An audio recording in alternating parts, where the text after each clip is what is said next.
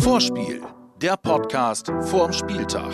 Mit mir Sören Helms. Moin. Heute mit dem Relegationshinspiel gegen den ersten FC Heidenheim. Wow, bin ich froh, jetzt hier gerade zu sprechen. Zwei neue Folgen Vorspiel gibt's. Und das bedeutet, Werder lebt noch. Und wie? Ein kleines Wunder an der Visa gab es da am Samstag. Erstmal ein dickes Danke nach Berlin an Union. Felix Groß, Toni Utscher und auch alle eure Mitspieler. Ihr seid wahre Ehrenmänner. Das war aber auch nur der eine Baustein, der andere war wohl mit die beste Saisonleistung. 6 zu 1 gegen Köln. Das nimmt man gerne mit und das tut auch unseren Offensiven richtig gut. Osako mit einem Doppelpack, Davy trifft. Wichtig, dass auch endlich Rashica und Sargent die Pille mal wieder reingenagelt haben. Und auch Lücke netzt bei seinem Startelfdebüt nach langer Verletzung. Einfach insgesamt ein richtig runder Tag für alle Werderaner. Yeah, I mean, I think the craziest thing was when they announced the score of the other game and they said it was 3-0 and you realize it's 6-1 for us.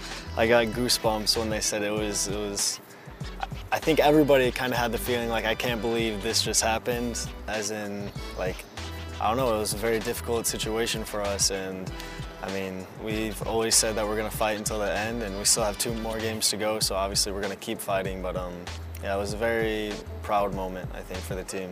Das natürlich bei aller Demut, denn erreicht ist absolut noch nichts. Es gibt nur eine weitere Chance, den Abstieg zu verhindern. Und das wollen die Jungs unbedingt schaffen. Für sich selbst, für die Fans, für die Stadt, für Werder halt. Alle die Jahre, die ich die heben, man hat das alles in, in Kopf vor Augen und ähm, natürlich man will, will nicht, dass so, so alles zum Ende geht und ich bin ganz sehr glücklich, dass wir haben jetzt noch die Chance, Chance gekämpft, ja, alles das noch zu schaffen. Und darüber muss man sich auch freuen, denn vor dem letzten Spieltag hatten uns viele schon komplett am Boden gesehen. Aber die Jungs haben nicht aufgegeben und dieses Ziel erreicht. I mean, it's it's definitely not our goal that we wanted from the beginning of the season, that's for sure. Um, but I think it really shows the mentality of all the players here and the club as a whole. You know, we told everybody that we wouldn't give up and that we would keep fighting to the end, and we still got to fight. Like I said, these last two games, and um, Wirklich mit dem Rücken zur Wand hat die Mannschaft alles rausgehauen. Einen Spannungsabfall brauchen wir jetzt aber nicht zu befürchten. Für mich stehen wir noch mit dem Rücken zur Wand. Und zwar sowas von.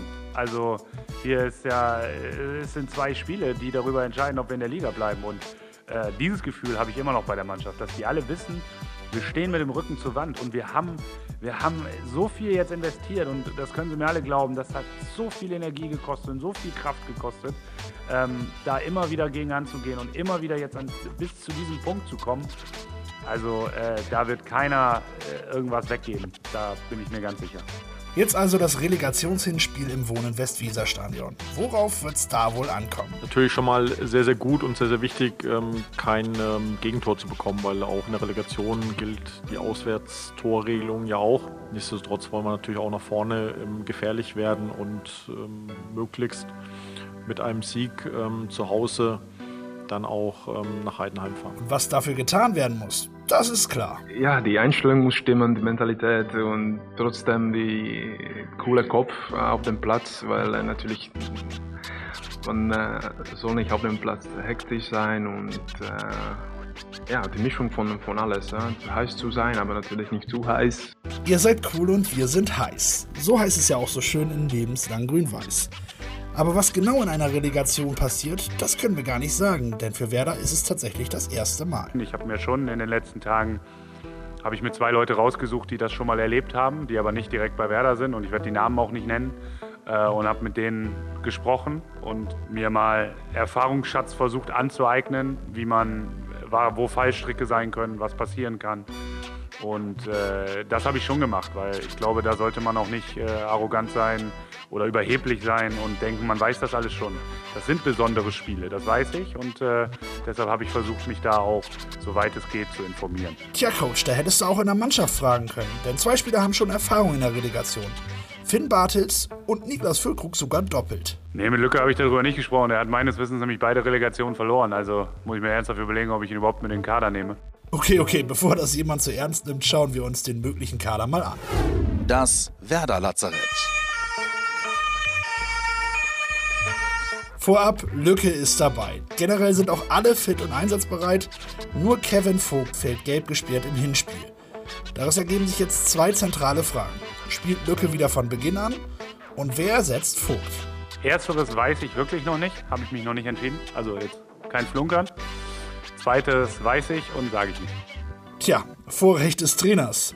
Ich wage aber meinen Tipp von außerhalb. Lücke wird wieder für eine Anfangsoffensive gebraucht und den Platz im defensiven Mittelfeld nimmt Philipp Bargfrede ein. Mal sehen, ob es dann auch so kommt. Die grün-weiße Geschenkbox von unserem Partner Umbro. Nicht nur zwei extra Spiele und zwei extra Folgen Vorspiel hat Werder gewonnen, sondern auch zweimal die Chance für euch was zu gewinnen. Und nach der Saison ist vor der Saison, nicht nur für Werder, sondern auch für euren Club. Und für den könnt ihr zwei hochwertige Spielbälle von Umbro gewinnen. Like dafür einfach die Insta-Seite von Umbro, schreibt eine PM mit Relegation und schon seid ihr im Lostopf dabei. Viel Glück! Die Gegneranalyse. Ausgerechnet Heidenheim werden viele denken. Die Truppe wird ja oft genutzt, um Clubs auf dem Weg in die zweite Liga zu veralbern. Bald geht's nicht mehr gegen Bayern und Dortmund, sondern gegen Sandhausen und Heidenheim. Ihr kennt das ja. Wer jetzt aber glaubt, der FC ist ein kleines Licht und nur Kanonenfutter für Werder, der liegt aber absolut falsch. Dann kann ich nur jedem zurufen, absolute Vorsicht. Es ist der Tabellendritte der zweiten Liga über die gesamte Saison. Und ich kann ganz klar sagen, dass bei uns dieses Gefühl nicht da ist. Zwei Aufeinandertreffen gab es zwischen den beiden Teams schon, und zwar im DFB-Pokal. 2011 sind wir beim damaligen Drittligisten ausgeschieden, aber in dieser Saison gab es die Revanche. 4 zu 1 in der zweiten Runde. Tore von Rashica, Bittenkurt, Klasen und Friedel. Auf der anderen Seite von Schnatterer und der hat übrigens auch schon 2011 getroffen. Das heißt jetzt also, der hat eine 100%-Quote gegen Bremen? Aufpassen, Jungs. Abgesehen davon ist der Erstligist natürlich wie in jeder Relegation der Favorit. Grundsätzlich bin ich gerne Favorit, weil das auch impliziert, dass man viele Dinge in der, in der eigenen Hand hat. Und die Dinge, die wir jetzt schon angesprochen haben, wir müssen den Fokus haben, wir müssen die Aggressivität haben, wir müssen die Qualität auf den Platz bringen, die wir haben. Und dann ist es immer besser, ähm, ich persönlich fühle mich damit wohler, Favorit zu sein, als Underdog zu sein. Aber unterschätzen ist wie gesagt der falsche Ansatz. Immerhin kommt der verdiente Drittplatzierte der zweiten Liga zu uns. 55 Punkte hat Heidenheim geholt. Besonders liegt das an der guten Organisation und der starken Abwehr. 15 Mal spielte Heidenheim in dieser Saison zu Null, so oft wie kein anderer Zweitligist. Und sie haben auch noch ganz andere Stärken. Ja, definitiv im Spiel mit dem Ball. Ähm, Spielverlagerung ein großes Thema, die spielen sie sehr gerne, was natürlich ähm, für uns dann auch für das Thema Grundordnung ein großes Thema sein wird. Ähm, dann das Thema zweite Bälle und gegenläufige Bewegungen im letzten Drittel. Gute physische Präsenz mit Kleindienst vorne, äh, vorne drin, drumherum auch Geschwindigkeit. Natürlich insbesondere, wenn Schnatterer spielt, auch äh, Standardsituation ein Thema. Ähm, grundsätzlich gegen den Ball ähm, sehr aktive Mannschaft. Sie haben ja auch davon gesprochen, dass sie mutig auftreten wollen. Ob sie das jetzt gegen uns auch so machen oder es etwas tiefer anlegen, das kann ich natürlich nur, nur spekulieren. Aber grundsätzlich eine Mannschaft, die im 1 gegen 1 gegen den Ball äh, sehr, sehr gerne agiert, also früh Mannorientierung herstellt und dann das Zweikampfverhalten auch wirklich sehr, sehr gut ist. Das würde ich als wirklich ähm, ja, herausstechende Charakteristika bei Heidenheim sehen und gerade dieses Thema Spielverlagerung ist natürlich etwas, was mich äh, durchaus beschäftigt hat. Die Offensive ist aber nicht gerade das Prunkstück der Heidenheimer. 45 Tore hat der FC geschossen. Nur ein Aufsteiger jemals hatte weniger.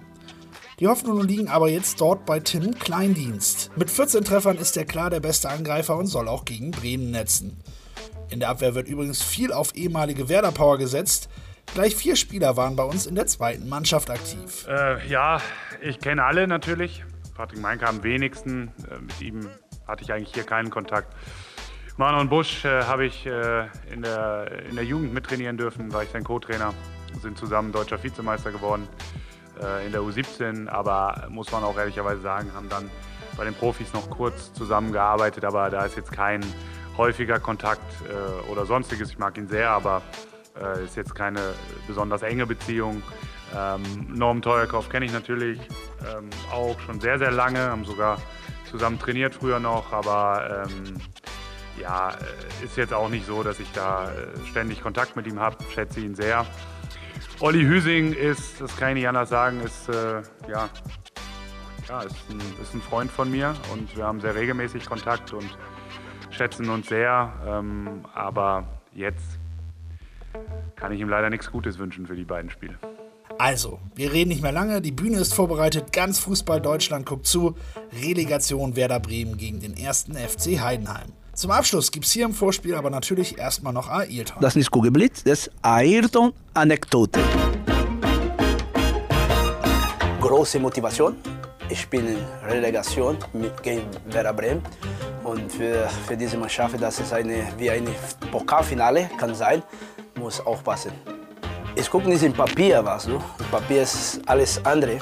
Aber natürlich was, und du guckst mal beide Mannschaften, Werder Bremen und äh, Heidenheim, das ist so eine Heidenheim, tut mir leid. Aber du kannst äh, nicht, sag mal, es Werder Bremen nicht Favorit. Das ist klar, Werder Bremen ist Favorit, aber muss auf dem Platz Werder Bremen ein bisschen, ein bisschen Gas. Und wer Werder Bremen die gleiche Mentalität, die, die gleiche Aggressivität, offensives Spiel gegen Köln. Äh, Donnerstag auch. Werder Bremen natürlich hat eine, eine große Chance hier in, in, in das Stadion hier in Bremen die Spiele gewinnen. Vorspiel, der Podcast vorm Spieltag. Jetzt abonnieren und keine Folge mehr verpassen.